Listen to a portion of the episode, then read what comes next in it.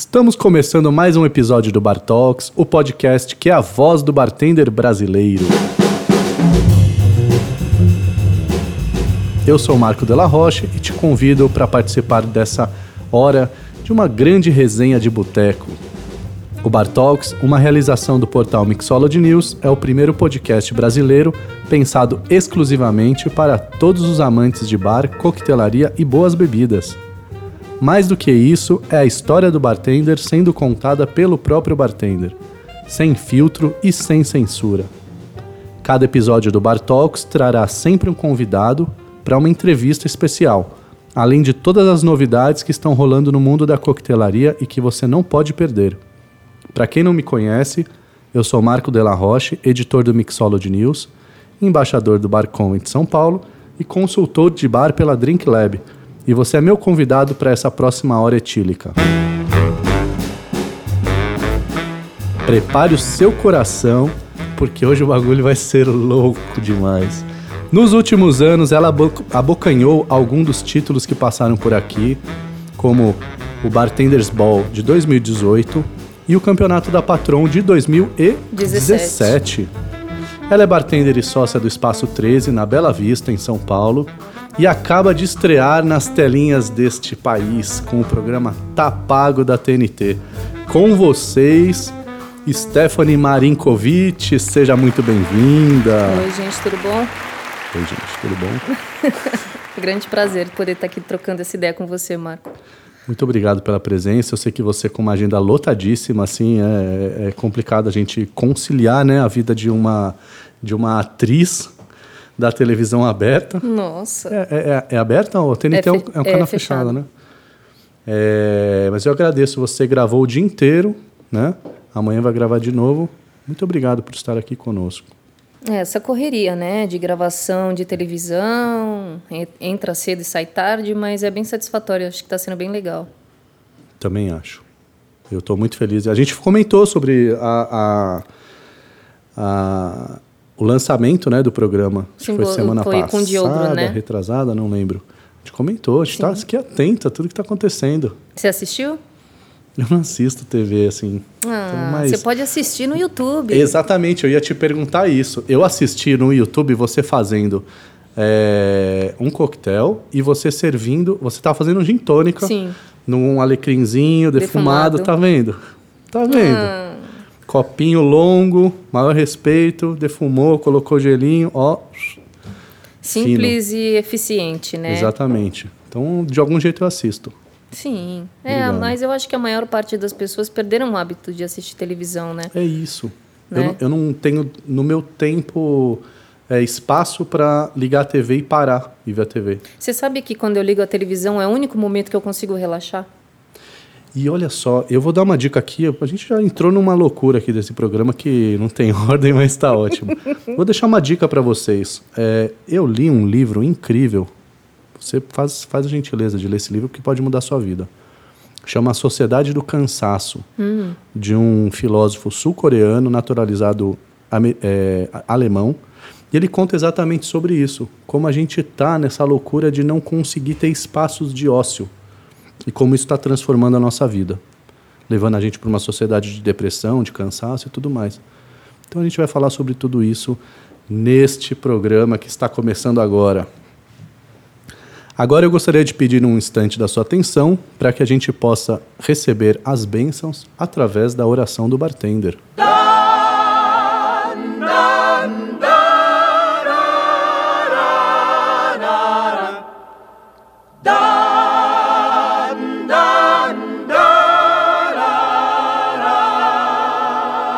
Pelo santíssimo sinal do rabo de galo redentor, livrai-nos das corote e das ais.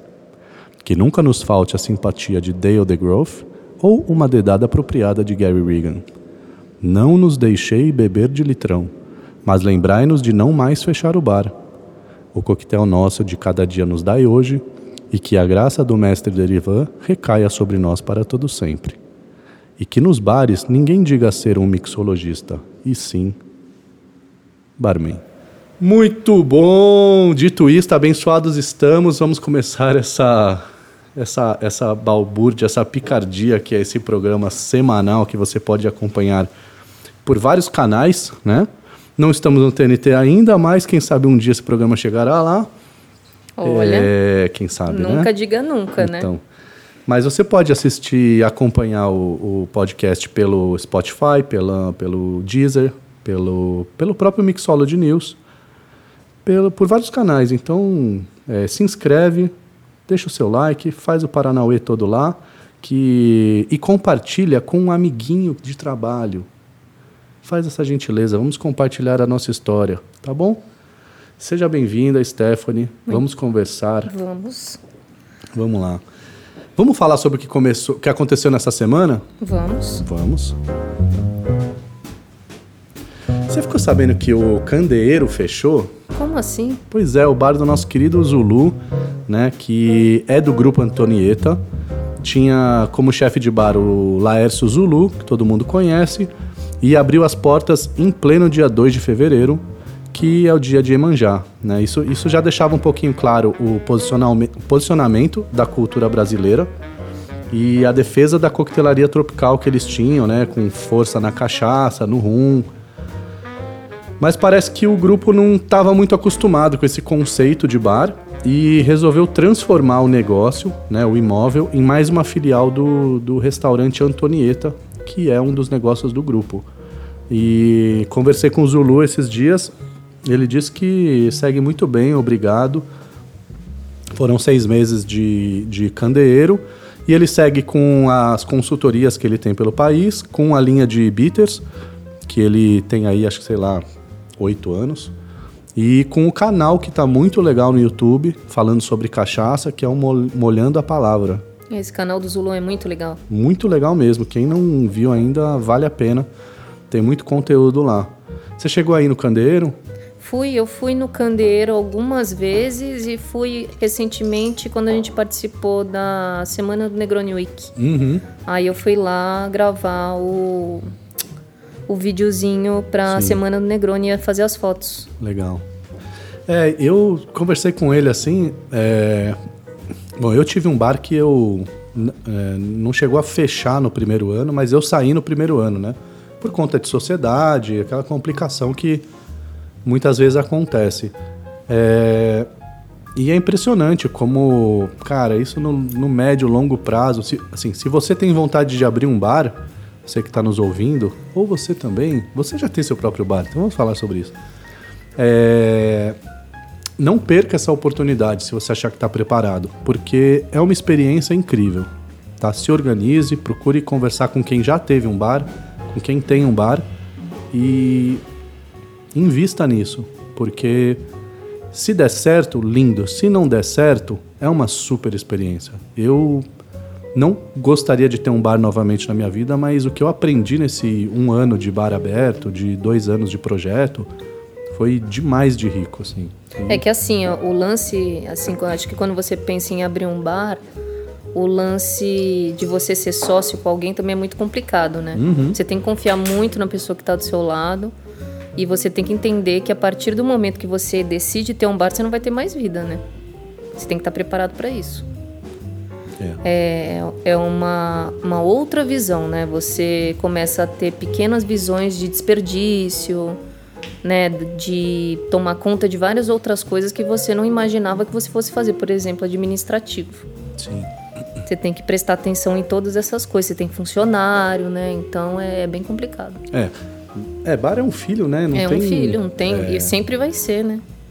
Ele não nasce pronto, maduro pra, pra andar com as próprias pernas. Você tem que ficar lá cuidando, alimentando, limpando, até a hora que ele começa a ter um corpo e ele vai começar a andar com as suas próprias habilidades. Então, realmente, E demora, viu? Esse negócio de você pensar. Demora. Ah, não, eu vou abrir um bar e em seis, seis meses, um ano eu vou ter dinheiro. Não, demora. Até você ter os frutos disso daí, eu chutaria uns 4, 5 anos. Até você se estabilizar mesmo. É verdade. É E é uma curva complicada, porque. Uma curva de paciência, É. de diversas coisas. Então é, é- fica o exercício de aproveitar o dia a dia, né? Porque se é um projeto de longo prazo, que o dia a dia, o presente, seja muito agradável. Exatamente. Porque, porque aí você lá na frente você vai recuperar financeiramente todo o esforço que você investiu. E é sua casa, né? Não deixa de ser sua casa. Uhum. Então, se é sua casa, tem que ser agradável. Né? Não tem outro nome. E, e também a- a- é, tem gente que acha que abrir um bar, a gente acabou criando, eu acredito que a gente acabou criando essa, essa ideia falsa de que abrir o bar é uma consolidação de carreira. Como se fosse, tipo, eu tenho que abrir um bar para chegar num topo de sucesso. Então, mas E não é para todo mundo. Então, mas pra mim esse nunca foi meu objetivo. Acabou que aconteceu, Uhum. né? O lance de eu, de eu ter um bar nunca foi o meu objetivo. Eu acabei começando a trabalhar lá e as coisas foram surgindo. Aí surgiu proposta de ser sócia. Olha, Sim. você faz parte da casa, você é a pessoa que implantou coquetelaria aqui pra gente, então Sim. eu quero que você seja minha sócia, porque não faz sentido ter isso aqui sem você, né? Sim, sim. Então aconteceu.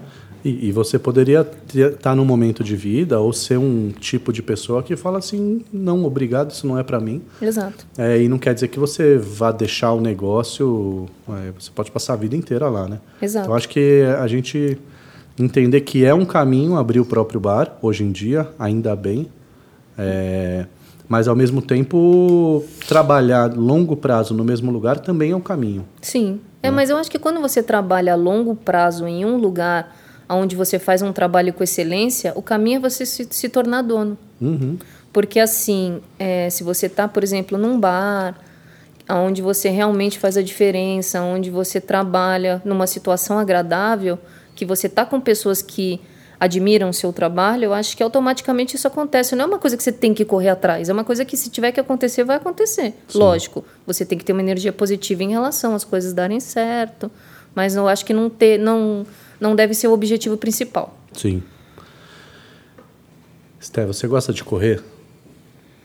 Eu gosto de andar de bike. Você gosta de Negroni? Gosto de Negroni. Então você já tem pelo menos um motivo para participar do Negroni Squad, que você está sabendo que vai acontecer na na porta do seu bar, não é? Sim, Então, estou sabendo. Vamos falar sobre isso. Inclusive, dizem aí que essa galera vai tomar Negroni lá. Vai tomar, sim. Vai. Eu conversei com os organizadores e o Negroni Squad é um grupo de corrida. Eu acho uma doideira, né? Pra, pra é um evento que, assim, para alguns é corrida, para outros é velório. Eu acho que. eu não estou muito preparado para isso, não. São emoções muito fortes. É um grupo né, de pessoas que se reúnem em um bar para correr 5 quilômetros em torno de uma região, que essa edição que vai acontecer agora no dia 11 de setembro vai ser no bairro da Bela Vista. Todo mundo vai se encontrar no Espaço 13 Sim, e vão correr 5 quilômetros pelo bairro e vão retornar para o Espaço 13 para tomar um Negroni e conversar e fazer um exercício, né? Então, com certeza, pode preparar que acho que é quarta-feira. Vão ter ali algumas pessoas chegando sedentas para tomar para um tomar Negroni. um belo Negroni. É. E eu tava fazendo umas contas aqui. Um Negroni tem por volta de 260 calorias. Sabia disso? Não, não sabia disso. E 5 quilômetros de corrida leve tem quantas calorias? Hum. 600. Já saiu no lucro, cara. 600 calorias? 600 Olha calorias, só. ó. 5 O quilômetros. que seria uma corrida leve? Quantos, quantos K? Co- é, corrida leve é, é o ritmo, né? É o ritmo. Você corre sem aquela intensidade alta. Eu, como sou um grande maratonista, posso te falar sobre isso. Corre pleno. Corre- e, e- e assim, eu, como eu treino muito forte, eu costumo não misturar né, esse tipo de atividade com as minhas. Então, claro que isso não é verdade. então, para a gente terminar esse giro de notícias, eu queria dizer que para você aí, bartender, que está pescando, está vacilando muito, essa é a última semana que você tem para se inscrever em dois super campeonatos que estão acontecendo. É, dia 10 de setembro é o último dia para você entregar a sua receita no Bacardi Legacy. E dia 16 de setembro é a data limite do Patron Perfectionist. Então a gente já falou sobre isso aqui nos primeiros podcasts, nos primeiros episódios. Mas se você tiver alguma dúvida, entra lá no Mixology News que a gente tem informações bem fáceis para você entender como participar. Não perca a chance de ter essa experiência incrível de dar um rolê pelo mundão aí. E vamos falar sobre isso, né? Que você deu uma voltinha também, Dei, aproveitando. dei uma né? voltinha. Passaporte, viagem, hospedagem, pagos, isso é bom, e não né? adianta também entrar no campeonato e não estar com documento em dia, viu, pessoal? Tem que estar com documento em dia, porque se acontece de você ganhar e não tem o tempo limite de você tirar o documento, aí passa para o segundo lugar. Cara, Então, né? Você sabe que eu tive uma experiência dessa? Então, tá vendo? Se atentem aí a esse detalhe. Eu era embaixador global da Cachaça Leblon. Hum. A gente fez um campeonato que era o Arte da Cachaça. E, infelizmente, o campeão... Eu vou falar o nome dele, que é nosso amigo aqui, o Caio Bonô, do, do, do, de Bertioga. Ele, e- e- ele ganhou e, infelizmente, ele não conseguiu o, o visto americano para poder visitar. A gente ia fazer uma semana de visitas em Nova York, em todos os bares. A gente ia fazer um guest no Employees Only. É, e ele tentou três vezes tirar o visto e então, nada tirar o visto conseguimos. é complicado. É, perdemos essa oportunidade, né, Caio? Mas tudo bem, a gente continua aqui falando, lembrando desse momento da nossa vida. Esther, sabe o que eu descobri de você? O quê? Eu, eu fiz uma pesquisa incrível da sua vida. Stalker. É Muito, cara. Eu adoro isso, assim. Passo o dia. Seu olho tá brilhando. É, você cara, tá, tipo, muito, legal. feliz, né? Tipo, vi você, menina ali andando, é, vi você com a sua mãe, com a sua família, vi você, vi você crescendo, a sua história sendo contada ali, né? E eu descobri que você queria mesmo era ser astrônoma É, na pois sua é. vida. Pra quem não sabe, astrônomo, você- sabe a definição de astrônomo, né? Sim. Conta pra gente. O astrônomo é a pessoa que estuda os astros, né? Os, os planetas, E- todas as estrelas. Sim, e, e estuda o cálculo entre es- esses planetas também. Vários, vários, vários cálculos entre esses planetas. E matemática nunca foi meu forte, né? Então, Largou mão. larguei mão. E aí você foi se formar como cabeleireira, Sim. né? E aí você acabou trabalhando com a coquetelaria. Não, e entre esse meio termo também teve a fotografia. A fotografia, Teve você é a fo- formada Eu sou pela- formada pela Pan-Americana. Pela Pan-Americana. Como é que foi que a coisa saiu lá da, dos astros e planetas e foi passar pela, pelas artes, né? Porque o cabeleireiro e, e a foto é uma arte. É uma arte. E foi parar na coquetelaria, que também é uma arte. Então, na verdade, eu acho que eu sempre tive um lado para arte muito grande, né? A minha mãe, por exemplo, ela é arte finalista também. E, e eu sempre gostei de me expressar em relação à arte, assim, de, de cortar cabelo, de cores. E aí eu fui ser cabeleireira e depois fui fazer fotografia. E aí eu acabei desistindo da fotografia porque eu tava. O, o lance do bar tava muito intenso. E aí eu me formei na Pan-Americana e continuei no bar. Falei, meu, não vou cons conseguir seguir carreira, porque a fotografia também demanda muito estudo, muito cálculo também. Investimento, é muito né? investimento de câmera, Muito de lente. chato, né? Muito evento Nossa. chato. E aí eu falei, ah não, vou me, vou me dedicar um pouco à coquetelaria para eu conseguir um pouco de dinheiro para eu poder fazer fotografia. E aí até o meu pai falou, falou, meu, pô, você fez a faculdade de fotografia, você não tá exercendo? Eu falei, pois é, pai, mas eu tô trabalhando com coquetelaria. E é impressionante como a gente acaba juntando tudo isso, né? Sim. A sua visão estética que você é, aprendeu na coquetelaria, na, na, na fotografia, você aplica na coquetelaria. Total, eu acho que a fotografia foi uma das coisas que mais me ajudou, assim, em relação até mesmo em elaboração de coquetel. Uhum. Assim, visualmente, que fica bonito, que não fica. É, a fotografia ensina muito disso pra gente, sobre O que, visual. que é a. o- o- como é que fala isso? O que, que é a, a arte do cabeleireiro? Como chama? É... Oh, meu Deus, eu ia falar mixologista, não, pera, é colorimetrista. O que, que a colorimetria Metria. é, trouxe pra você pra coquetelaria? Nossa, que, que, boni... que associação bonita, Marco Que de la é Roche. Bartox, parça. Tá achando o quê? Olha, eu acho que a... o lance da colorimetria é uma é um tipo de mixologia também. Porque quando eu comecei a trabalhar como cabeleireira, eu tinha os meus 15 anos de idade, né? E eu trabalhava num salão oriental, trabalhei durante seis anos lá. E a minha chefe, ela me ensinava a misturar muitas cores. Então ela falava que o grande lance da colorimetria era você criar a sua própria cor, né? Porque todas as cores você pode comprar prontas uhum. e se você criar uma cor, essa cor sempre vai ser sua. Então ela tinha lá um caderninho de anotações que misturava várias cores e aí eu pensava, nossa, eu quero muito fazer isso, quero muito criar cores. E eu acho que a mixologia nada mais é do que isso. A gente cria bebidas, cria coquetéis com a base do, do que a gente acha agradável. E, e isso se comunica muito entre a, a mixologia e a colorimetria. Eu acho uhum. que essa é a uhum. principal associação. A caju é uma cor é, especial do Silvio Santos, é registrada a, por caju, ele. A caju é uma cor especial, é uma cor parecida com sinar, por exemplo. É uma cor parecida com o Sinar contra a luz, assim. Se olhar o Sinar contra a luz, é a cor do cabelo do Silvio Santos. tô pensando cara. no Silvio Santos contra a luz agora.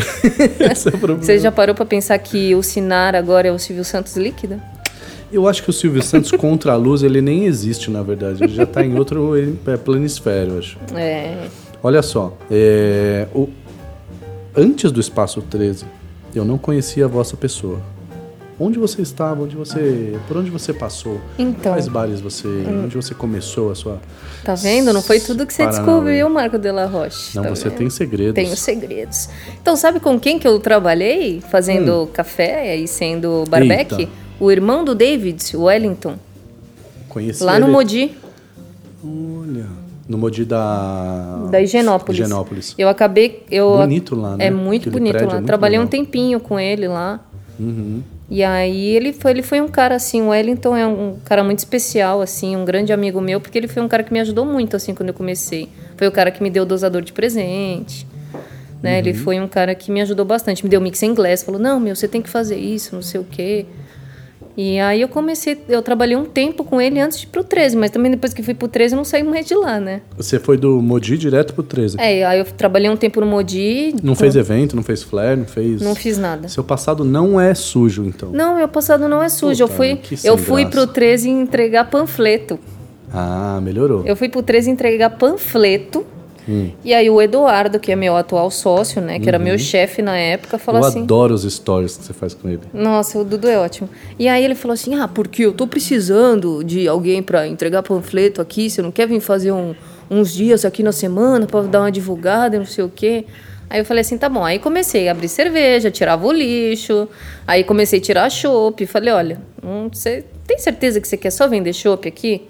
E essa história é muito boa. Hum. Dudu, você vai ouvir esse podcast. Eu vou contar pro mundo inteiro agora o bullying que você fez comigo. Manda. Ele, eu falei assim, vamos fazer dry martini? Esse podcast nasceu para ter trabalhos, é, para ter processos trabalhistas a caminho. eu falei assim, vamos fazer dry martini? Aí ele virou para mim e falou assim, que que no meu bar não vai ter porra de taça martini não? Não vou, não vou, não vai ter taça não. O que, que a Stephanie fez? Foi lá e comprou as taças escondidas. Eu falei, vai ter dry martini sim. Resultado, né? Hoje a gente tem dois prêmios aí de Prazeres da Mesa, dois anos seguidos, e hoje temos taça de prata no bar. E hoje ele faz os drinks lá na tacinha de prata. Ei, Dudu, o que, que sobrou Dudu. pra você, hein, parça? É, Duduzinho fazendo drinks. Inclusive, inclusive fazemos eventualmente algum guest, assim, com o Dudu fazendo uns drinks. É mesmo? É sério. Me chama esse dia? Chamo. Você sabia que, é, assim, vira e mexe, você precisa de um, de um extra, né? E aí, de coração, de coração mesmo, assim, eu vejo a sua mensagem lá, minha vontade é te mandar um recado e falar assim, eu tô indo. Mas deixa eu ficar mesmo de back. Eu deixo, você vai eu se tenho, divertir. Eu, eu, tenho muita saudade de ficar num lugarzinho ali de back, assim, sabe? Tipo, operaçãozinha, assim, fácil. E curtindo o, a noite. O, o 13, ele é um lugar muito atípico, assim, porque a gente tem uma proximidade tão grande com as pessoas que frequentam lá que às vezes os meus clientes falam: ai, deixa eu levar a louça pro seu, tô vendo que você tá com a pia cheia. Eles entram, começam a lavar louça e eu falo: Não, sai daqui, você é cliente, você não pode lavar louça. não, mas eu tô vendo que você precisa de ajuda. Não, vai lá tomar seu Negroni, sai dentro do bar. É, isso é muito legal. O, a, as pessoas elas vão se sentindo parte da, da é, do negócio. Mas né? todo mundo faz parte, né? Hoje eu falo que o 13 é a família das pessoas, né? Uhum. Então tem clientes fixos durante a semana que vão em dias específicos tomar uhum. o mesmo coquetel. Sim. Eu não lembro, eu não, eu não esqueço do drink que eu tomei lá uma vez, que foi uma. Você vai falar isso mais pra frente, que é. Que foi uma carta do. Canoli, como é que Ah, era? o Live the Gun, Take the Cannoli. A frase do poderoso chefão. Era muito. Era um drink divertido, assim. Pra mim, essa é a memória que eu tenho da sua coquetelaria, daquele momento. Que era uma coquetelaria divertida e. e, e, e responsável, assim. Tipo, bem encaixada nos, nos clássicos, nas regras básicas mães da coquetelaria. Mas isso daí mas é divertida. herança de seu Rodolfo Bob, viu? Aquele sem vergonha Ah, meu- que já sentou nessa cadeira É, que você está Meu aqui. querido professor aí que esses dias me mandou uma mensagem Hum. falando, sua arrombada, tô muito orgulhoso de você. Falei, ixi, vou chorar aqui, gente. Não fala assim comigo eu fico emocionada. Mas é herança dele, essas linhas aí de, de edificação de coquetéis, né? Isso é muito o perfil do Bob, né? Que legal. E você fez um curso, né, com ele? Sabe como que aconteceu de eu cair nesse curso, Marco? Eita, lá veio. Era pro Dudu fazer esse curso. E aí ele me, me jogou na parede e falou: Tem certeza que você quer ser bartender? Aí eu falei assim: Tenho. Então você vai no curso que eu ganhei. Então, já que você quer ser bartender, você vai ser bartender. Isso depois de toda a discussão da taça cupê, da taça de martini. Falou: Então, se você quer ser, vou te colocar. Quem, quem tinha dado esse curso pra ele foi o pessoal da Casa Flora Que legal. deu o curso pra ele e falou: Não, vou fazer o seguinte, não vou fazer, vou deixar a Stephanie fazer. A gente tá com uma menina nova aqui. Isso foi em 2016, acho. Uhum. E aí eu fui. Lá no home, né? Foi no home. Tava você, Tom. Eu, Tom. Quem mais tava lá? Eu adoro lembrar essas histórias. Eu acho que quem ficou definitivamente na coquetelaria, acho que tava eu, Tom e Filipinho. Filipinho, que tá agora à frente do home. Tá à frente do É, home. que legal. Você comentou aí de herança, falou da sua mãe, então deixa eu perguntar pra você. É, se vocês, eu sempre acompanho nas redes sociais você e sua mãe ali, coladíssimas, né? Sim. É muito legal. E o que, é um eu vou- arranca-rabo diário entre te, te amo e te odeio, assim. É amiga, é irmã, é mãe, é tudo isso, né? E o seu pai, eu tô pensando o que, que eu vou dizer, né? Assim, ter um pai que é cover do Elvis Presley. Pois é. Já é uma coisa fenomenal, assim. Eu tenho uma foto muito boa aqui, inclusive vou te mostrar de ontem, que estávamos no campeonato da Marie Blizzard. É, E o meu pai fez questão de ir lá me assistir, né? isso é demais, E cara. eu levei ele pra comprar a mesma bota que eu tenho, É. na Galeria do Rock. Aqui, ó. Puta, que incrível. e, e é parecida, né? Então, na verdade, eu sou adotada. Essa história é muito. A, a minha irmã, que tá do lado dele, ela é filha biológica do meu pai. E o meu pai me conheceu quando eu tinha três anos, porque eu fui abandonada pelo meu pai biológico. Uhum. E aí ele viveu muitos anos com a minha mãe. E aí eu pedi que ele me adotasse. E aí eu sou a caçula da família, né? Que legal. E aí ele foi me assistir ontem lá no campeonato e se divertiu também. E quais são as influências que você traz dos seus pais? Olha, é, eu acho que do meu pai, o meu pai ele é um cara muito conservador, sabe? Ele é um, ele é uma pessoa que preza muito pelo, pela discrição, né?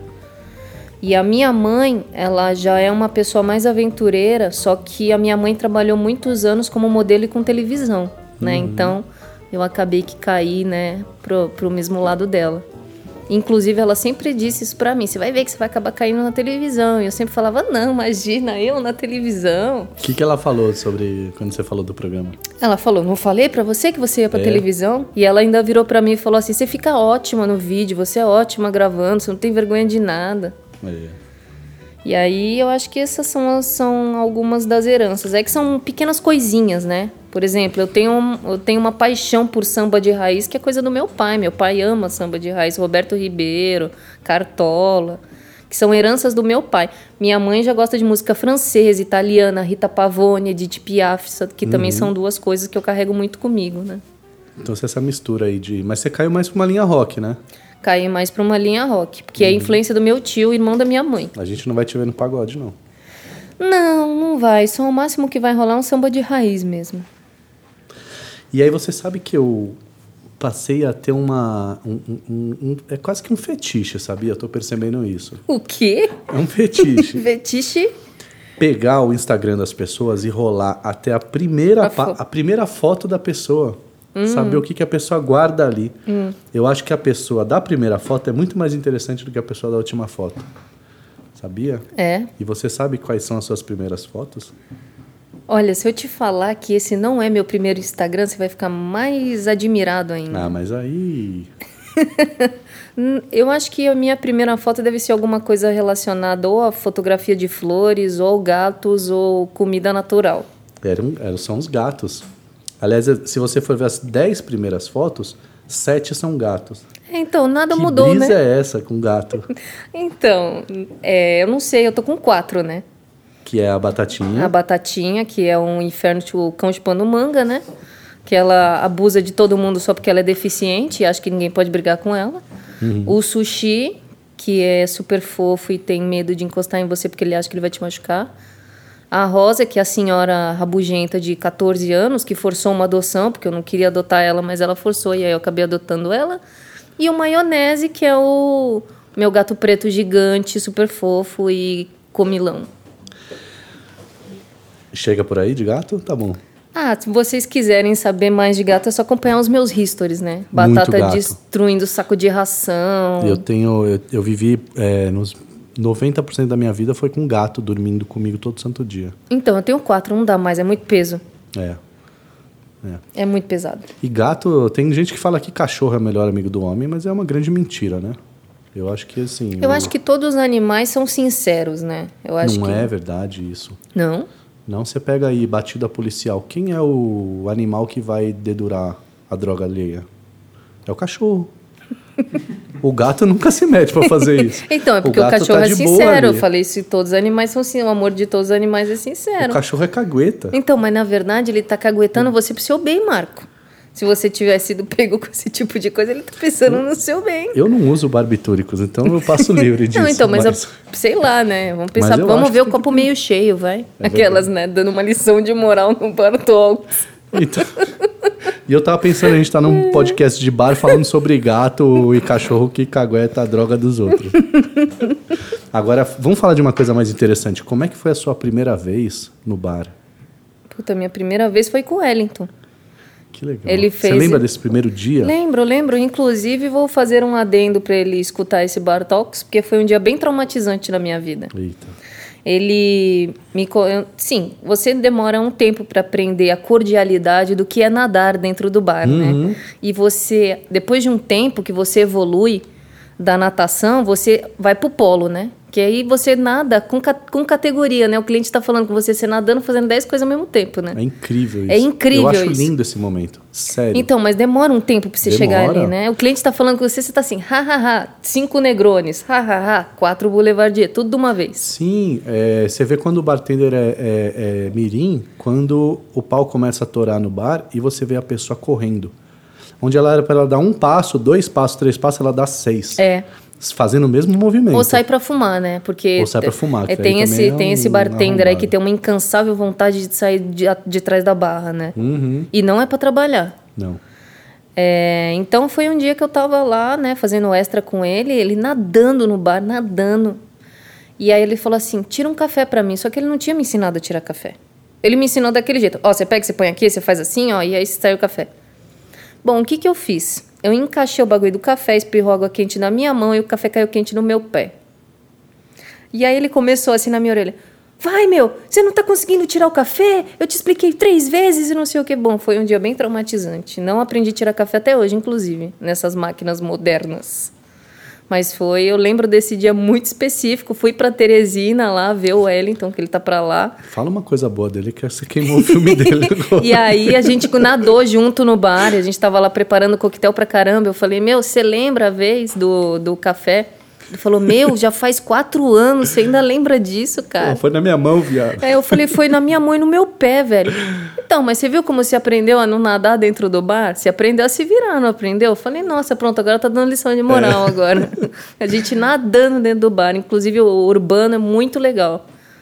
Lá de Teresina, né? O rolê da cidade. Fui lá fazer um guest com ele, passei Que final de legal. semana com ele, super legal lá. Eu lembro que a última vez que eu encontrei com ele, ele estava trabalhando no, no, no Pepino. No Pepino. Que eu, eu mandava mensagem pra ele falando: E aí, Wellington, você tá, você tá no Pepino?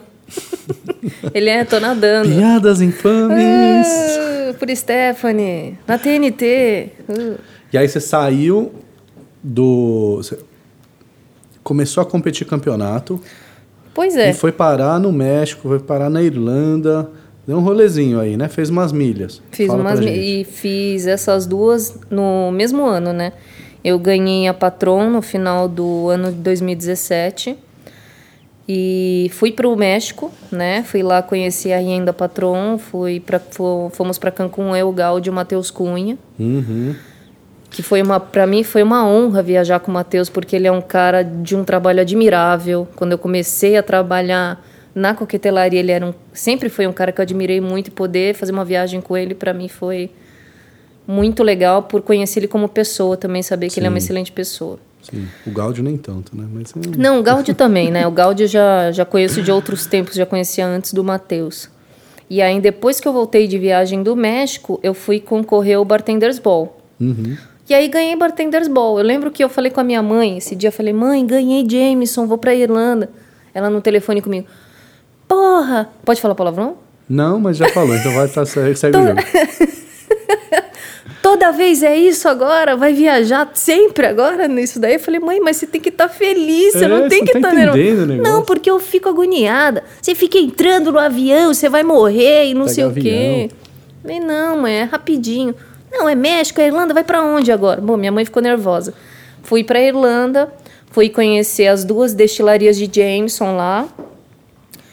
E fui conhecer 29 competidores aí do, do mundo, né? É, e foi uma experiência incrível, né? Poder conhecer um, um destilado que você gosta, né? Eu particularmente gosto muito tanto da Patron quanto de Jameson e conhecer o processo deles de perto é uma coisa bem legal.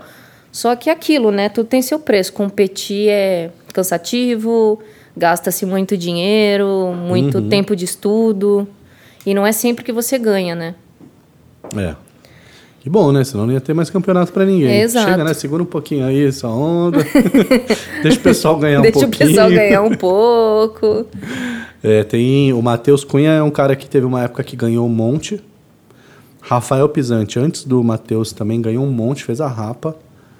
É, agora você ganhou também alguns. Quem mais? Teve mais alguém aí que também fez uma boa rapa aí que eu tô me esquecendo. Tudo bem. É, eu, eu acho, vou te falar assim, eu tive três oportunidades de disputar mundiais. Na, foi na Holanda, na, na Alemanha e na Inglaterra. Cara, que. Eu, eu não entendo como é que bartender não investe nisso mesmo, só pela, só pela oportunidade de fazer um rolezinho pago, visitar um monte de lugar legal, sabe?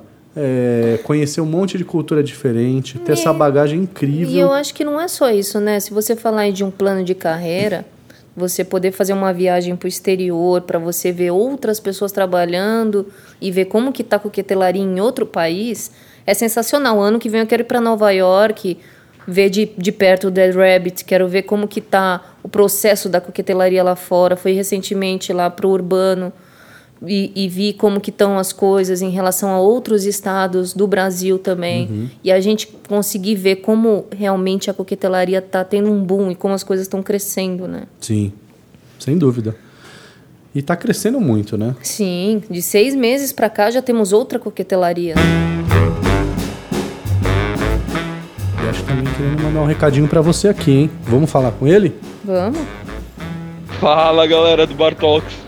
Fala Marco, que é o Cris Carijó, chefe de bar do Negroni.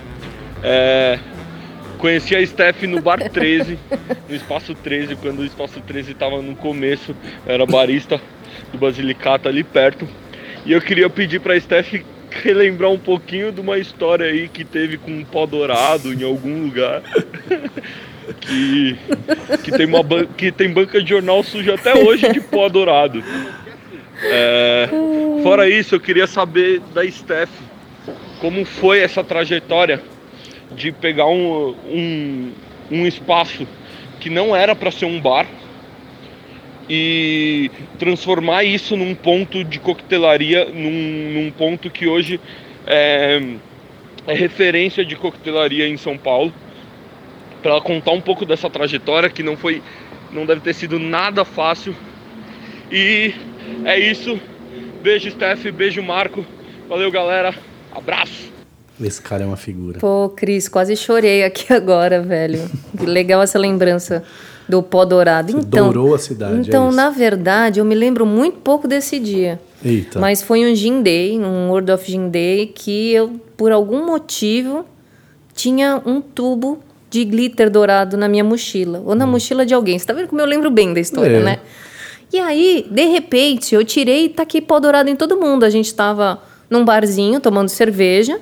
Eu falei, não, vou jogar pó dourado em todo mundo. Eu tenho uma jaqueta de vinil rasgada, que ela rasgou. No meio dos vincos da, da jaqueta ainda tem pó dourado. até hoje. Tá até hoje. E eu não- nunca vou jogar a jaqueta fora, porque foi um dia que a gente se divertiu muito e bebemos demais e foi muito divertido. Ninguém tava de carro nesse dia, foi todo mundo pra casa, de Uber, com segurança. É lógico, Nina, você não tenho dúvida.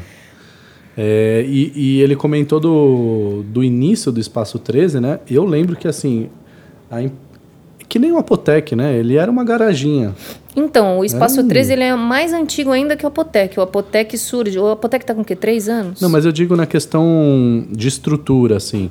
Eu né? acho que Ele- o, o ele é 13 ainda é um- um pouco maior do que o É? Apotec. O Apotec ele ainda é um pouquinho menor, porque a gente ah, no começo a gente tinha, a gente ainda tem, né?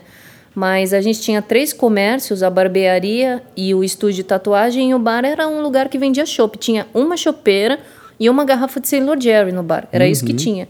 Se bobear, tinha um Jack Daniels, assim, Uhum. para servir shot ou para colocar Sailor dentro do chopp. E dois potes de amendoim. E aí o carro, a alavanca do 13 era barbearia nessa época, quando eu comecei a entregar panfleto lá, que nem eu falei para você anteriormente. E aí foi quando eu conversei com o Dudu. Falei, não, vamos, vamos fazer algumas coisas. E no começo o Dudu foi muito relutante em relação a isso. Ele tinha realmente a ideia de que era um bar de motociclistas, onde a galera chegava lá, tomava um chopp, escutava um ACDC e ia embora. E aí aos poucos a gente foi mudando isso, eu fui colocando novas ideias para ele, com ele falei, vamos fazer diferente, vamos fazer um bar de coquetelaria. E aí eu fui crescendo com o espaço, né? Sim. E, e aí a gente desceu o bar, testamos o bar embaixo para ver se que a gente tinha um bar bem pequenininho, não tinha praça, era bem precário. No começo, quando eu, quando eu comecei a fazer coquetéis no 13, quando eu comecei a colocar uma linha, foi na mesma época que eu comecei a fazer curso com o Bob, final de 2016 mais ou menos. Eu lembro que por semana eu usava coisa de quatro limões. Hoje eu devo usar em média uns 15 quilos por semana. E hoje nós não somos, não somos um bar de estrutura grande, somos um bar mediano. Então a gente desceu, aí fizemos o teste embaixo. Aí o Eduardo falou: Meu, como, como que a gente vai fazer? Eu falei: Dudu, vamos quebrar um andar de cima, vamos tirar a cozinha, vamos comprar uma praça de inox. O Bob me ajudou muito, ajudou a gente com uma consultoria lá, de, de comprar praça, de fazer estrutura de bar. E aí a gente fez isso no bar de baixo. Depois o Bob foi pro achado. E aí eu falei pro Du, vamos subir, vamos quebrar. Colocamos a viga de sustento na casa inteira, arrebentamos a parede da cozinha e fizemos o bar lá em cima. A ideia principal do 13 era que fosse a sala da casa da sua avó. Então era como se a gente está num bairro histórico, né? Bexiga é um bairro histórico de São Paulo. Isso é um negócio muito doido. Isso de é um negócio muito doido. Que E é um a- bairro tradicional, é um bairro de moradia, né? Sim. É, não tem cultura de coquetelaria. Não. E de repente você vê que tá pipocando, é, sei lá. Desculpa. É, eu penso aí no Espaço 13, penso. O Frank tá na Bela Vista também, de um Então, jeito ou de outro. mas O- lá onde a gente estava, né? não tinha nada. Também. Não tinha na Não tinha rua onde a gente estava, só tinha cantina. Anos atrás tinha uma balada incrível que chamava. Ecate- é, Um bar, um bar que ficava numa, numa igreja. O Glória. O Glória. O Glória, então, é onde é o mundo pensante atual. Ah, é? O mundo pensante era do outro lado da ponte, e aí o Glória fechou. Foi na época que eu entrei no 13, isso daí. Uhum. O Glória fechou, Eu trabalhei no Glória. era muito legal lá. E agora o mundo pensante tá na estrutura que era o Glória. Legal. E aí, quando a gente começou o processo de coquetelaria lá, a, a Dom Orione era abandonada. E aí o Dudu se tornou zelador da praça. Colocamos iluminação, né? Com, junto com o pessoal da Bela Vista mesmo, que é um pessoal que se ajuda muito, é um pessoal que tem uma irmandade muito grande, né? E aí ficou, arrumamos o coureto, né? E hoje temos a, os guardinhas, né, da, da metropolitana lá que tomam conta da nossa segurança. Sim. Temos o Katsu, temos o Mundo Pensante, temos o Autêntico, agora temos o Saracura, que é outro uhum. bar gastronômico, temos o Mundo Pensante Lab. Então, assim, a, a, o, a nossa 13 de maio cresceu absurdamente. Hoje é point, né? Hoje uhum. o, a, a 13 se tornou um point. Que legal. E aí as coisas foram crescendo, foram acontecendo. Aí recebemos o convite do Prazeres da Mesa.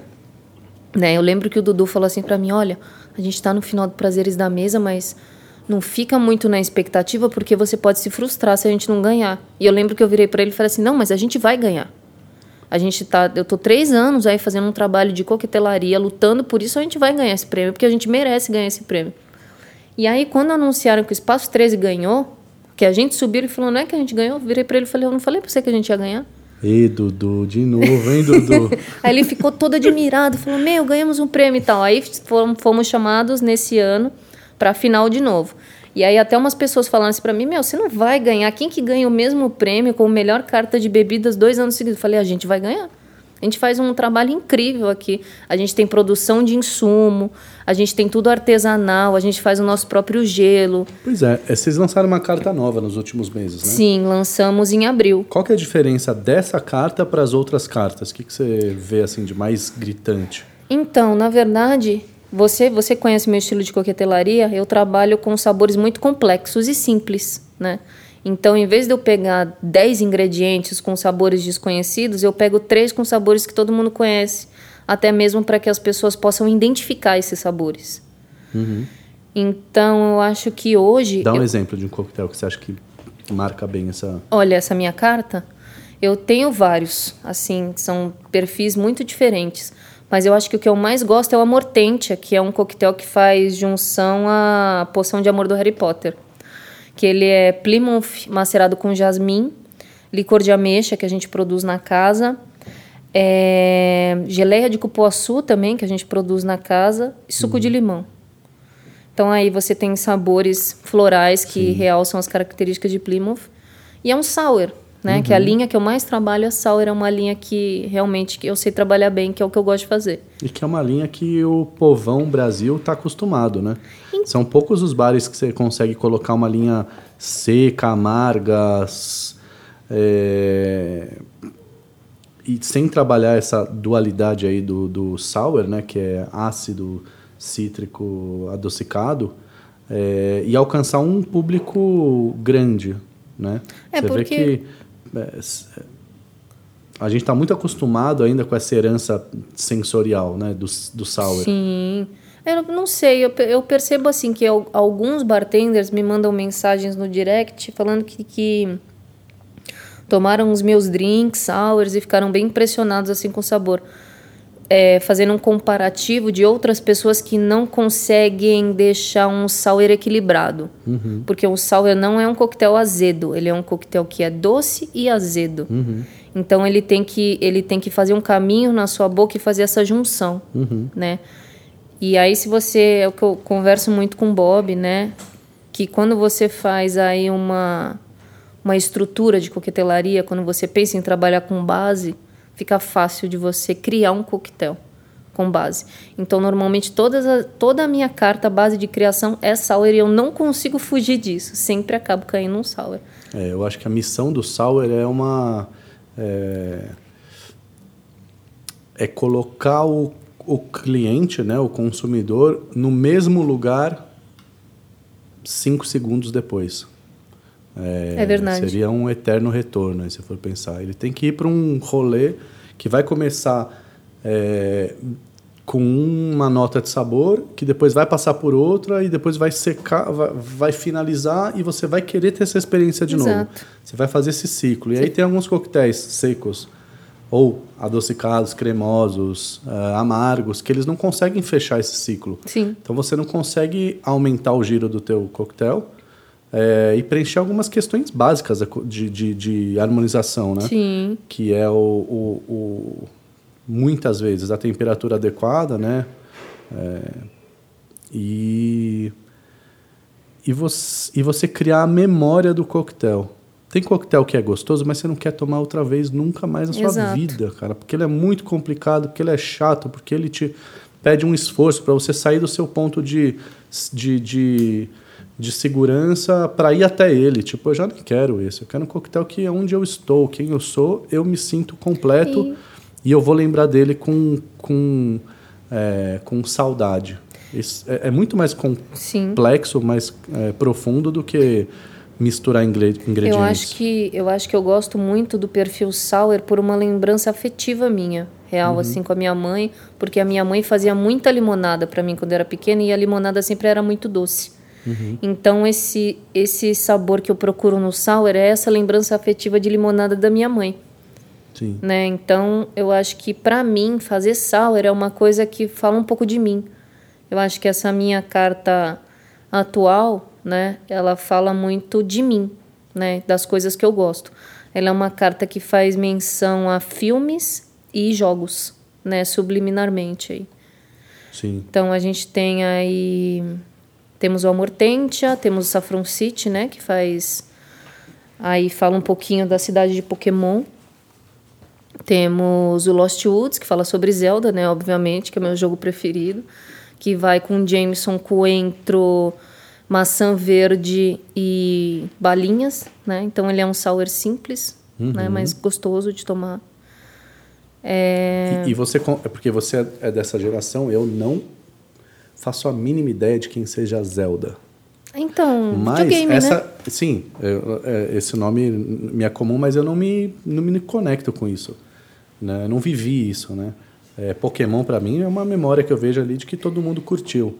E essa renca de gente no meio das ruas se juntando para buscar alguém que não Então, existe. mas é exatamente por isso que eu não fiz uma carta temática. Mas o que eu acho legal é, é que você, de alguma forma, é, você sendo é, tentando se conectar dessa forma ou não, você está criando uma conexão com um perfil de público que está consumindo coquetel hoje. Exato. Porque o teu bar ele é um bar de coquetelaria, numa barbearia, num estilo tal, para uma faixa de público, né, uma faixa etária de necessidades que vem com essa base, né, com essa memória de jogos, de, de, vi- de, de filmes como Harry Potter.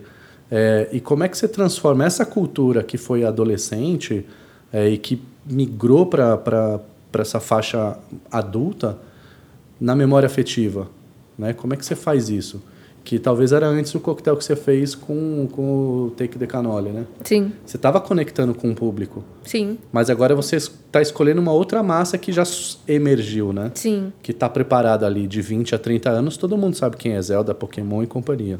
Só que essa carta ela é muito legal porque assim, quando eu lembro que quando eu pensei em elaborar essa carta, eu conversei muito com o Dudu, Dudu novamente na conversa, é, e ele virou para mim e falou assim: Mas você não acha que é ruim se você fizer uma carta temática? Você não acha que você pode segregar um pouco o público? Aí eu virei para ele e falei assim: Dudu, ela não vai ser uma carta segregada para esse público, ela vai ser uma carta subliminar.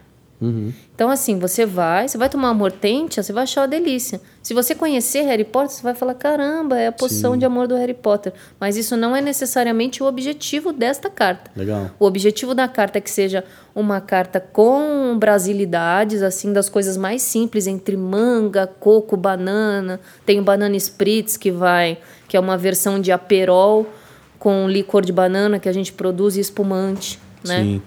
Então, a ideia é trabalhar com coisas que você já conhece, né? Como eu tinha te dito anteriormente. Sim. Eu não quero pegar coisas caríssimas. Não, eu quero pegar coisas que a galera tem medo de trabalhar mesmo. É fazer uma soda de coco, é fazer um doce de banana, é uma geleia de, de cupuaçu. São coisas que a gente tem, sabe? Sim, você vai criando várias histórias dentro da mesma carta. Exato. E de acordo Com com, os mesmos insumos. com o que você se conecta, você conta essa história, né? Sim.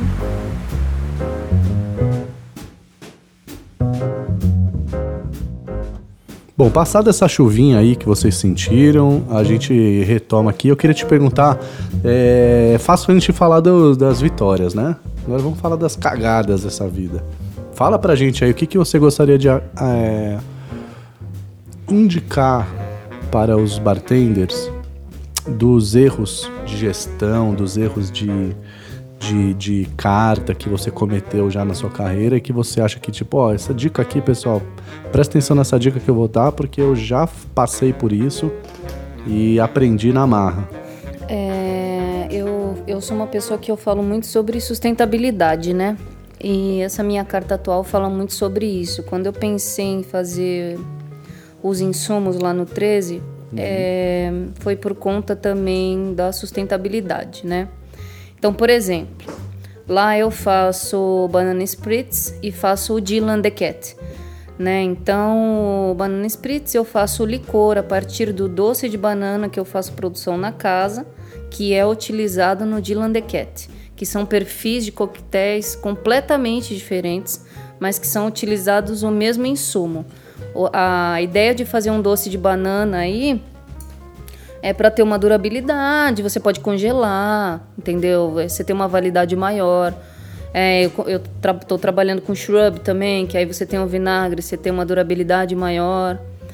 É, as frutas lá, a gente utiliza as cascas da laranja, a gente está utilizando as cascas dos limões Tahiti, que a gente faz o suco, então tira a casca do limão e usa a casquinha do Tahiti no gin tônica.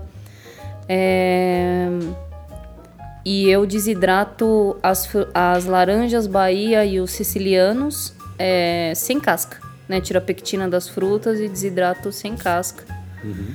é, para não ter essa perda aí. Então eu acho que a principal dica aí é pensem na perda do seu estabelecimento, cara. Procurem jogar o mínimo do mínimo fora. Sim, legal. E lá no, no Espaço 13 você tem hoje trabalhando. São três mulheres, né?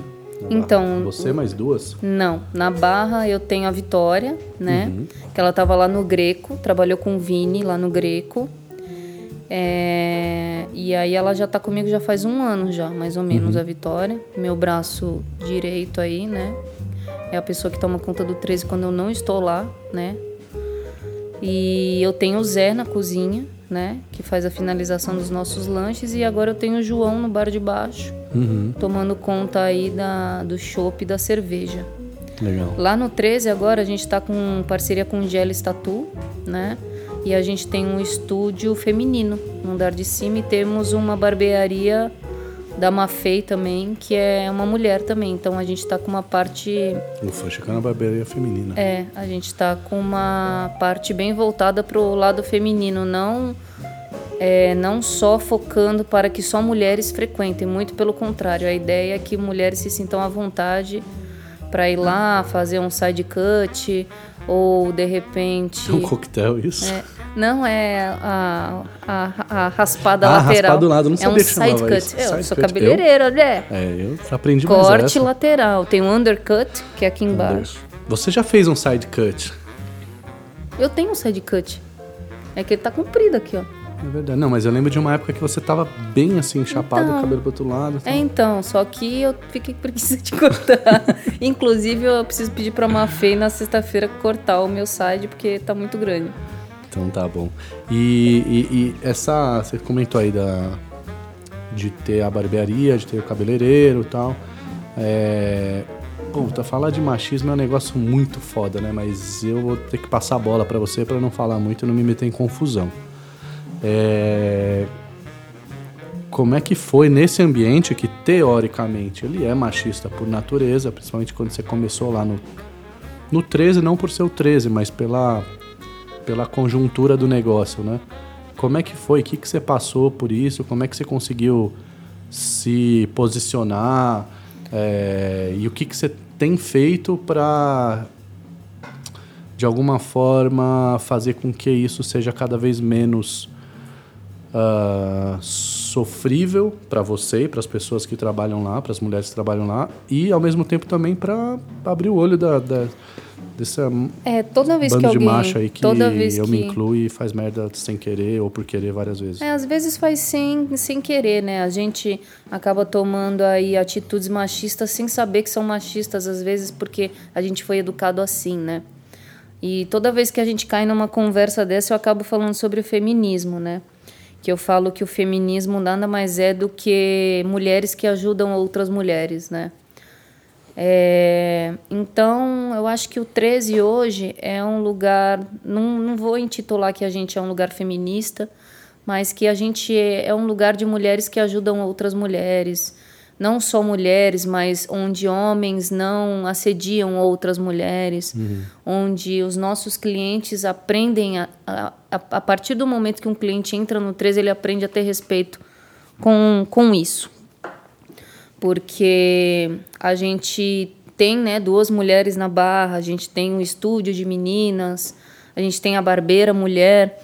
Então eu acho que hoje as coisas estão mudando muito em relação a isso, né? Eu acho que hoje a mulher ela tem voz de pagar conta, ela tem voz de poder ir no bar sozinha para tomar um drink sozinha se ela quiser. Ela tem voz também para flertar com um rapaz se ela quiser ou com uma menina, dependente de quem uhum. ela quer flertar. Mas eu passei por imensas dificuldades pelo fato de ser mulher, né? Eu lembro quando eu ganhei Patron, que eu ouvi boatos, né? No dia da, da competição que eu fui anunciada vencedora, eu ouvi pessoas falando que eu só ganhei porque eu era mulher, né? Eu só ganhei competições, eu só estou onde eu estou porque eu sou uma mulher bonita, né? Só que não é. As pessoas não sabem que quanto mais alto da montanha a gente chega, mais pedrada a gente toma, né? Então, hoje, né, eu tô aí com três coisas, três empregos aí, entre o Espaço 13, que é meu bar, entre a TNT e eu sou embaixadora da Prata também, uhum. né? Então, é muito trampo, sabe? O, o, resultado que está acontecendo agora é resultado de, de muito trabalho, de, de mostrar realmente que a mulher tem espaço no mercado e eu quero continuar poder, eu quero continuar mostrando isso para as outras mulheres, incentivar outras mulheres a serem fortes e independentes. É, e é muito louco, porque assim, eu, na, na função que eu exerço de, de olhar para a coquetelaria e tentar ver as peças que estão no jogo, né, é um fato. Se eu for colocar num papel, eu tenho 25% de mulheres Sim. no máximo, o que é uma pena, que a gente tivesse 50%, 52%, né, porque seria um, um, uma porcentagem aí realista. Mas é, é a verdade que a gente tem. E eu me sinto, às vezes. É, é difícil dar esse, esse, esse espaço adequado quando falta ainda mulheres preenchendo esse espaço. Sim. Isso porque o mercado ele não dá espaço, né? complica a vida das mulheres que querem entrar e, e dificulta também, né? Porque Sim. O homem não passa por uma série de dificuldades que a mulher passa quando tem que fazer a mesma função. E outra, a gente tem, querendo ou não, a gente tem um corpo diferente do homem, né? Então, eu lembro que teve épocas no 13 que a gente tava, a gente fazia parte da organização do Jardim Secreto, ainda participamos do Jardim com as meninas do Jardim. Mas eu lembro que na época a gente não tinha extra suficiente para carregar barril de 50 litros de chopp. Quem carregava uhum. era eu.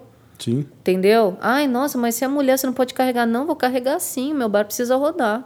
A minha uhum. função como chefe de bar não é estar tá lá bonitinha falando, olha que lindo esse bar. Não, é fazer o bar rodar. É entrar na operação, é lavar a louça se precisar, é carregar saco de gelo, é carregar barril de chopp sim se precisar. Uhum. Lógico que hoje eu estou numa posição muito mais confortável, né? Até mesmo porque estou muitos anos lutando para estar nessa posição. Mas se o bicho pegar, a gente pega o bicho também e vamos que Sim. vamos, né? Não tem essa de, ah, é porque a mulher não vai fazer. Não é isso Sim. que eu tô falando, que todas precisem fazer isso, mas eu, como mulher, acabo tendo que fazer, porque às vezes a gente não tem a mão de obra suficiente. Sim. Né? Então, às vezes, a gente tem que fazer mesmo porque a gente tem que fazer. Exatamente. É... Tem uma pessoa que quer mandar um recado para você aqui agora. Bom dia, Marco. Bom dia, Stephanie que é o Tom falando, Tom Oliveira, hoje de Florianópolis. Já parabenizar os dois pelo trabalho. Você, Marco, pelo Bar Talks, Stephanie pelas conquistas aí que vem no dia a dia. Eu acompanho, a gente se conheceu pessoalmente no Tatuíque, não sei se você lembra. Nossa. Depois de lá, eu, eu conheci Espaço 13, no lançamento do Bob's Gin, e desde então a gente sempre trocou muita informação, acompanhando o trabalho um do outro, sempre torcendo. e queria que você compartilhasse o seu processo criativo, né? O que que você faz você se manter inspirado até hoje, tanto para os campeonatos quanto nas suas cartas de coquetéis, né? E tem muitas muitas pessoas, muitas amigas minhas, inclusive aqui, que se inspiram muito em você. Então, queria que você desse uma palavra para elas aí. Forte abraço aí, parabéns mais uma vez pelo trabalho. Tom, um grande beijo. E só para te lembrar, não foi só no Tatuíque que a gente se conheceu, porque a primeira vez que a gente se conheceu foi lá na Tex, lá na Augusta. Provavelmente você não vai lembrar nesse dia, desse dia, porque eu também lembro muito vagamente desse dia, mas nós tomamos um gin tônica onde me serviram gin tônica Hendrix sem o pepino e eu fiquei muito chateado, foi um dia triste. Enfim, é, eu acho que o processo criativo, conforme a gente vai evoluindo, ele se torna mais complicado. Porque quanto mais informação você tem, mais confuso você acaba ficando, até você conseguir selecionar o que você quer fazer.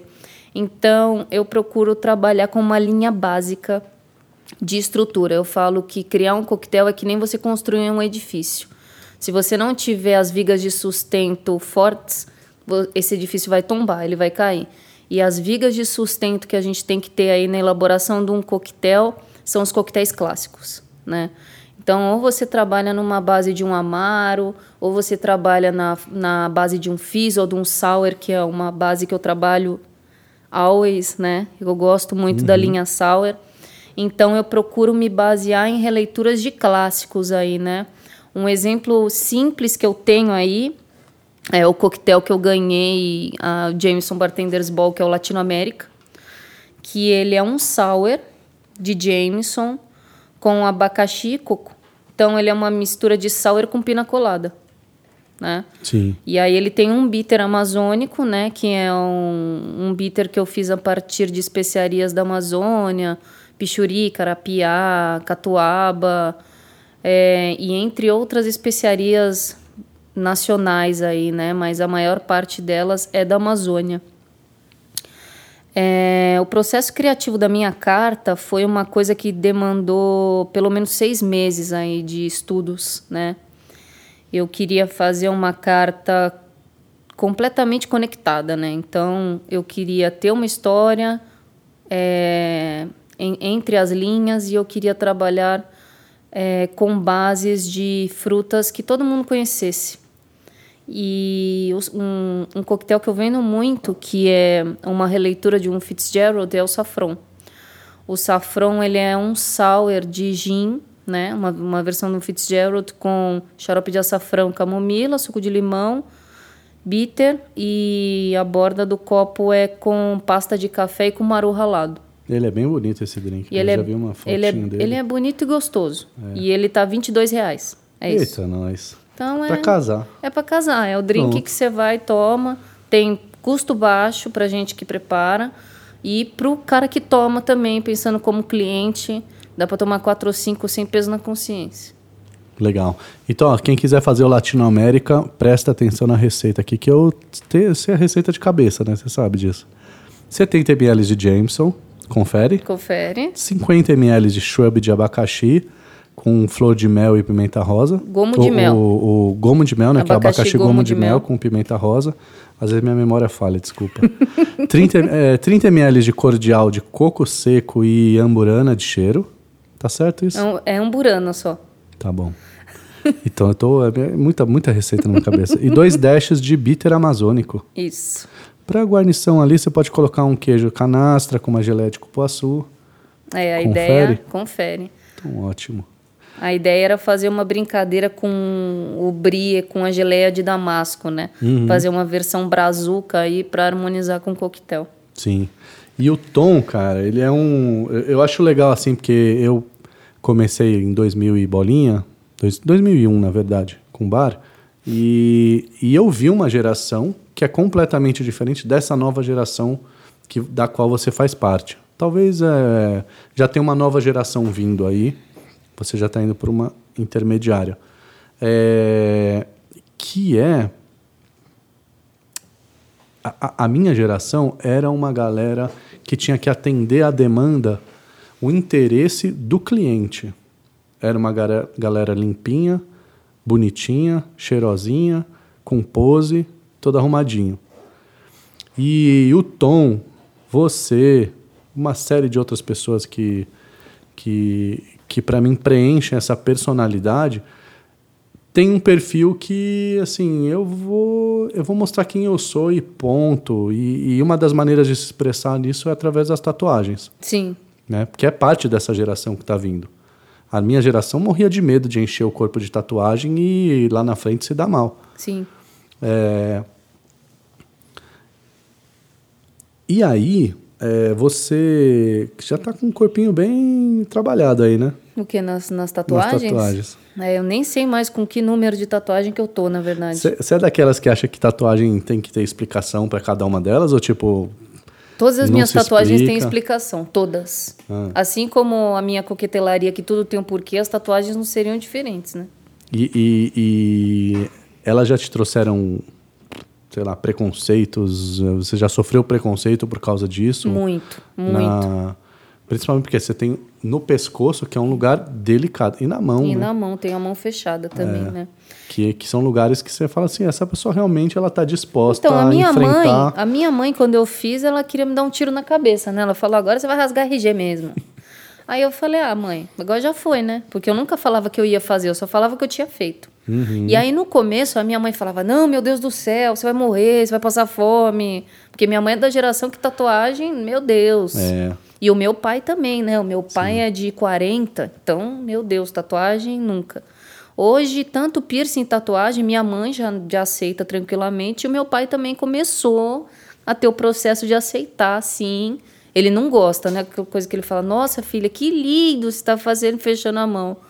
Mas hoje em dia ele já não, não reclama tanto, ele já entende que é da minha geração mesmo. Sim. Mas ro- rolou um preconceito em relação a algumas coisas que eu ia fazer, mas também né, acho que a vida acaba selecionando para onde você tem que ir, né? E hoje já abriu a porteira, né? Assim, não tem, acho que não tem mais, é, sei lá, algumas pro- profissões Inclusive, mais... quer saber uma curiosidade engraçada? Lógico a. TNT acabou me contratando por conta do meu estilo. Por conta de eu ser quem eu sou. Ai, que bom. Por conta das tatuagens, porque eles fizeram uma seleção entre bartenders Uhum. e eles acharam a seleção de bartenders muito básica. Aí eles foram lá no meu bar e falaram: Não, você é o perfil que a gente precisa. Aí eu fiquei pensando, mas perfil de quê, gente? Tá bom, beleza. E aí acabou que rolou, mas o, o chefe de cozinha, que é o João Alcântara, também ele é bem tatuado.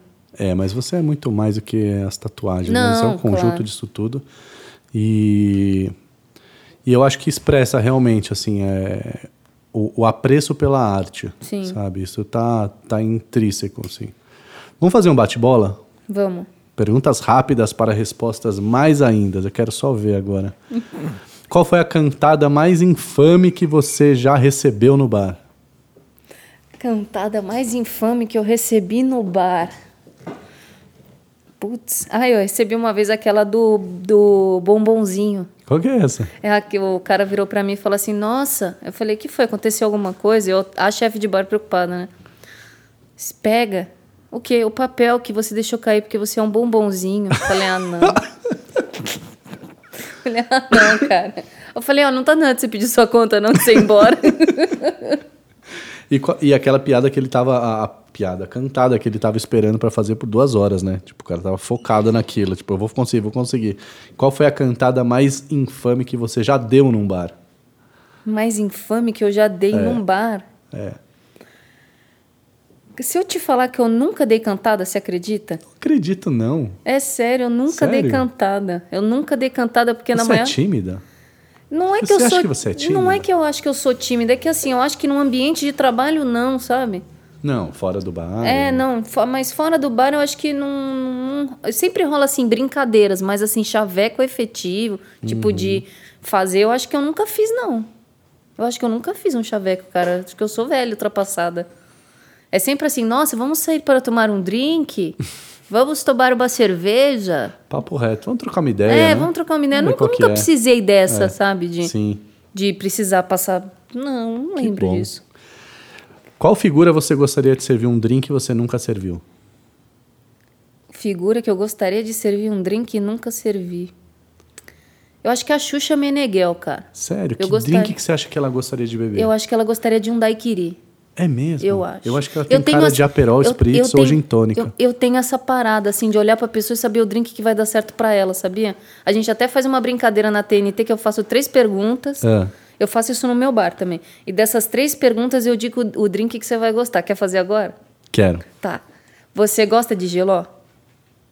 Gosto. Você gosta de café com ou sem açúcar? Sim. Você gosta de salada com muito ou pouco limão? Pouco. Boulevardier? Negroni? É, funcionou. Entendeu? funcionou mesmo. Não é muito tá bom, louco? vamos fazer de novo? Vai lá. É, você gosta de giló? Não. Você gosta de salada com muito ou pouco limão? Muito. Muito limão. Você gosta de café com ou sem açúcar? Sem açúcar. Sem açúcar? Ah, eu faria pra você um daiquiri. Legal. Gostei. Não é? Não funciona faz bem? sentido mesmo. Não faz sentido as Faz, perguntas? Faz. Faz Tô super lá no sentido. bar à noite, tal, curtindo, a pessoa chega, me aborda e fala assim, você gosta de giló? Eu achei experiência única. A gente fez uma brincadeira no programa e super deu certo. A galera fica muito impressionada. Porque são, na verdade, se você parar para analisar, são perguntas básicas de paladar. Uhum. Então, você aí, se a pessoa gosta de giló, ela gosta de uma coisa que tem um retrogosto longo. Tá. Se a pessoa gosta de café sem açúcar, ela gosta de uma coisa amarga. Se ela pede com açúcar, ela gosta de coisa doce. Uhum. Aí você, se a pessoa falar coisa doce, já tem um paladar meio infantil. Aí você vai definir isso daí quando a pessoa falar que gosta de salada com ou muito limão. Se ela falar que gosta do muito limão, você já vai pro sour. Se falar que é pouco limão, Deu ruim. aí você já vai para um seco. Pra um seco, verdade. Boa. Então, aí eu faço essas perguntas e sei o que a pessoa toma. Não é muito louco isso? Eu tava no banho quando eu pensei isso, Marco. No banho a gente tira as melhores conclusões, o meu cara. coquetel da, da, Blizzard foi no banho. Eu falei, é isso que eu vou fazer. Mas eu tenho um problema com a eu- com as ideias de banho, porque assim, você tem a ideia no banho e quando você sai do banho, o negócio ele some da sua Então, mente de um jeito infernal, Mas você tem que cara. sair correndo do banho ou deixar o telefone perto, que aí você anota. Mas não pode morrer com o telefone no banho? Olha, eu nunca morri, eu faço isso já faz uns quatro anos já. Uma, uma vez eu ganhei um presente que foi um dos melhores presentes que eu já ganhei em toda a minha vida, que era um, um bloco de notas à prova de água, com uma caneta à prova de água, que você colocava, tipo, aquela Nossa, isso é lambidinha sensacional. atrás e cola na parede. Isso é sensacional. E você tá tomando seu banho de boas ali e você fala, ó, vou anotar agora. Incrível. Será que isso. Vamos, vamos dar um Google nisso? Vamos. Será que existe isso? Você que vai visitar o Espaço 13 nos próximos dias, você pode fazer uma compra, entregar e dar um presente pra Esther. É, por favor, gente. Eu vou ficar muito feliz e vou, vou marcar nas fotos.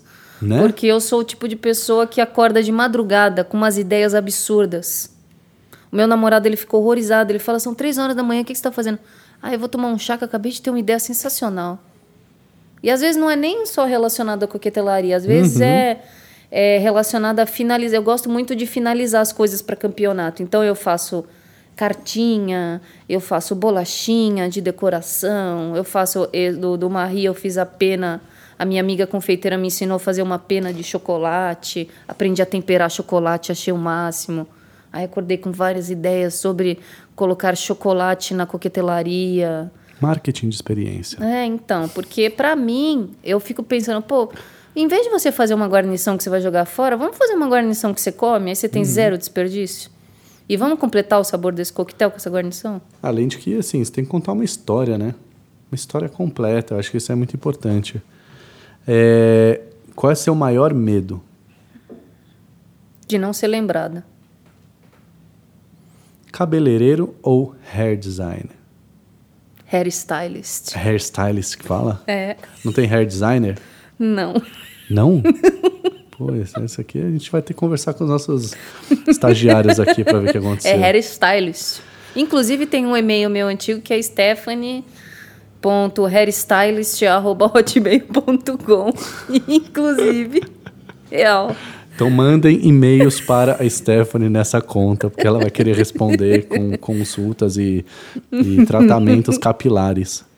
É, você se arrepende de quê nessa vida? Você quer que eu seja bem sincera? Porra. De alguns relacionamentos eu me arrependo. Uhum. Mas não pelo fato de ter sido ruim, mas pelo fato de não ter conseguido chegar lá do jeito que era para ser, sabe? É, eu sou o tipo de pessoa que acredita em destino, então acho que as coisas têm que ser do jeito que são. Mas quando a gente vai ficando um pouco mais velho, a gente começa a entender melhor as coisas, né? A gente tem esse lance da maturidade. E aí você, às vezes, ofende, fala uma coisa que você não deveria ter feito, não deveria ter falado. E é nesse quesito que eu me arrependo em todos os tipos de relacionamento, não só amoroso, mas relacionamento com pessoas no geral. De ter sido grosseira, de ter falado coisas erradas, enfim. Sim. Quem você gostaria de encontrar hoje em dia e dizer: parece que o jogo virou, não é? Putz. Eu tô com o nome aqui na ponta da língua.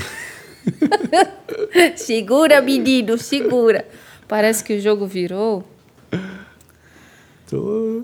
Não, Dudu, não? Eu falo isso pra ele todo dia. Ah, Aí então ele- é isso. Não, mas Ô, eu Dudu, falo... você é um anjo nessa Dudu, história. Dudu cara. é um anjo, cara. Eu, Ele- eu anseio pra ver os stories da Esté, pra ver você lá. Você viu os Para de- recentes dele lavando a loucinha bonitinho lá É no um- 13? é um ele é um ícone, koala, cara. ele é um koala amoroso, Dudu.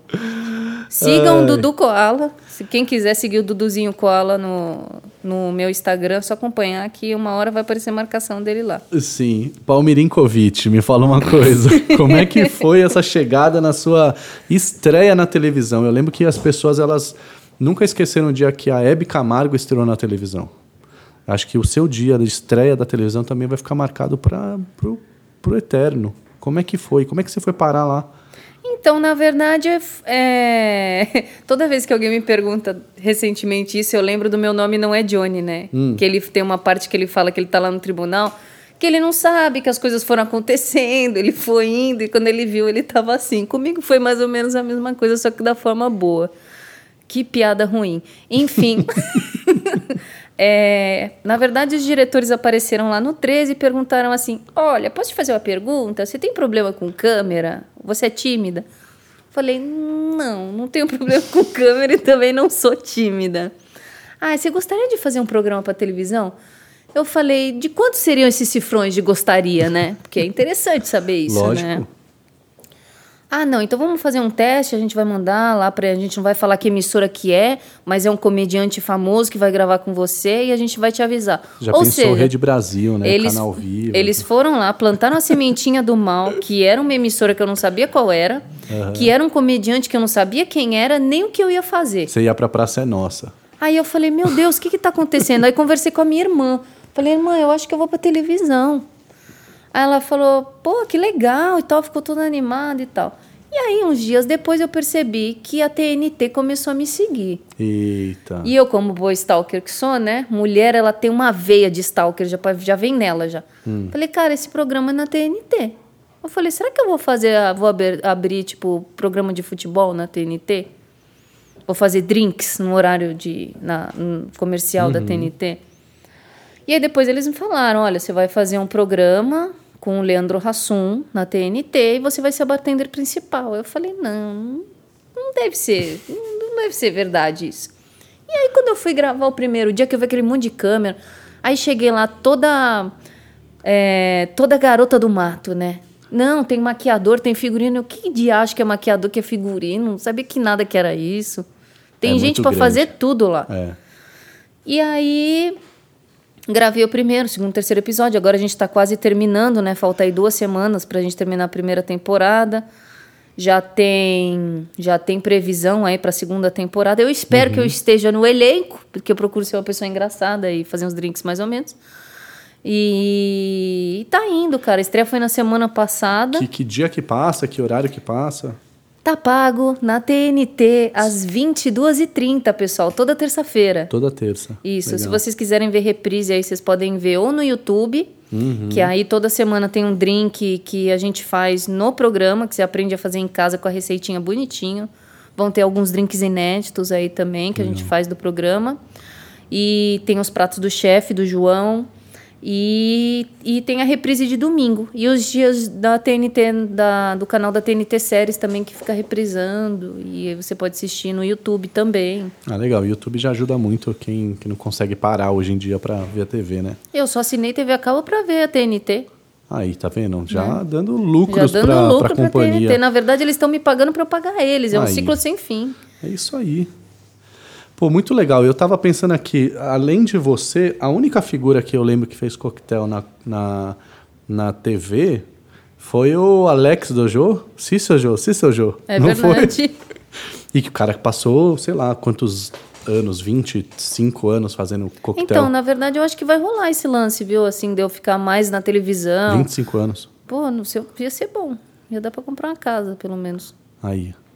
É, você parou para pensar agora falando em bagagem de televisão, que eu sou a primeira mulher a fazer um programa na televisão? Vou falar uma coisa mais interessante do que isso. É...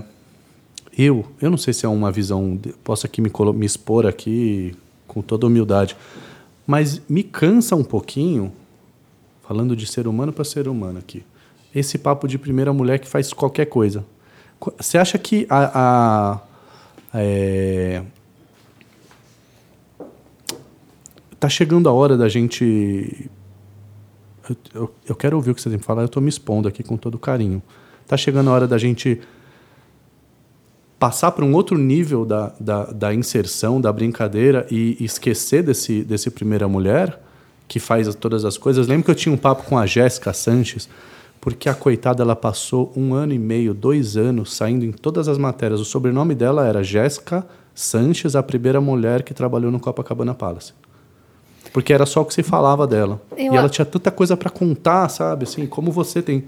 Puta, tanta coisa incrível para contar que dá de 10 a 0 em homem, mulher, macaco, então, rabanete, é, o que for. É que isso é particularmente uma coisa de mulher para mulher, sem ser Marisa.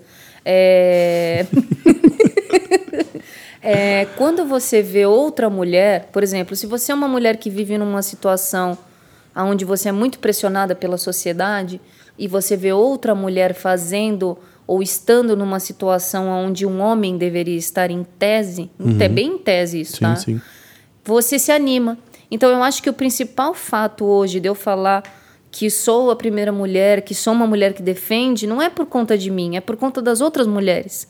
Né? Eu faço muito o trabalho pensando nelas, porque eu particularmente tive histórias de ver mulheres sendo agredidas, né? De eu morei um tempo em pensão na minha vida, então eu vivi muito de perto o que é ser uma mulher que não tem voz.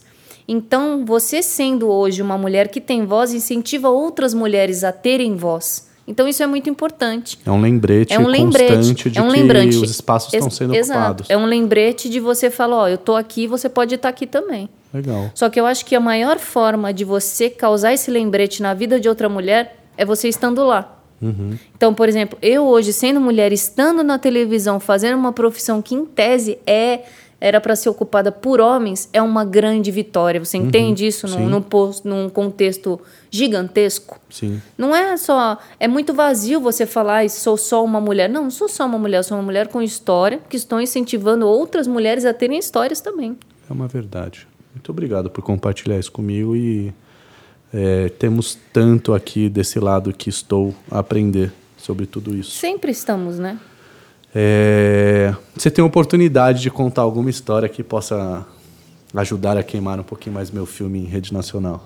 Ah, só tem histórias. Eu quero, óbvio. Mas eu só tenho histórias boas de você. Vai, aproveite esse momento para. Você quer chorar? Porque eu tenho uma história muito fofinha de você. Ai, coração. Que eu lembro. Até agora só me descascaram. Se você me contar alguma coisa fofinha, eu vou ficar chocado. O...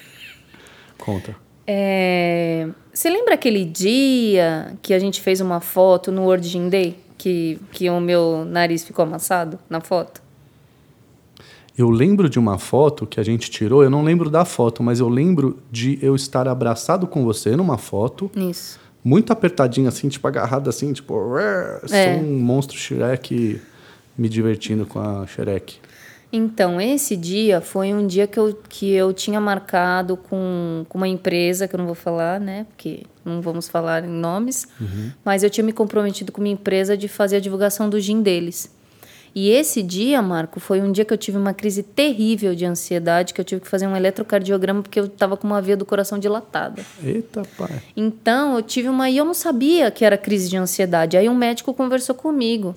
Falou: olha, é, você possivelmente está com uma crise de ansiedade, você deve estar tá passando por um estresse muito grande, né? E, inclusive, graças a Deus, depois dessa última crise que eu tive, eu não tive mais. Mas eu tava muito, muito cansada esse dia, sabe? E, de, e no, nesse dia que você me abraçou foi um dia que eu particularmente fiquei muito bem. Foi uma coisa que fez muito bem para mim. Hum, que bom. Que bom. Que delícia. E foi um dia muito merda, porque eu tive. Falei palavrão de novo. Ah, mas aqui estamos aqui já, Eu já... tive que ir, porque eu, quando eu realmente me comprometo, eu faço.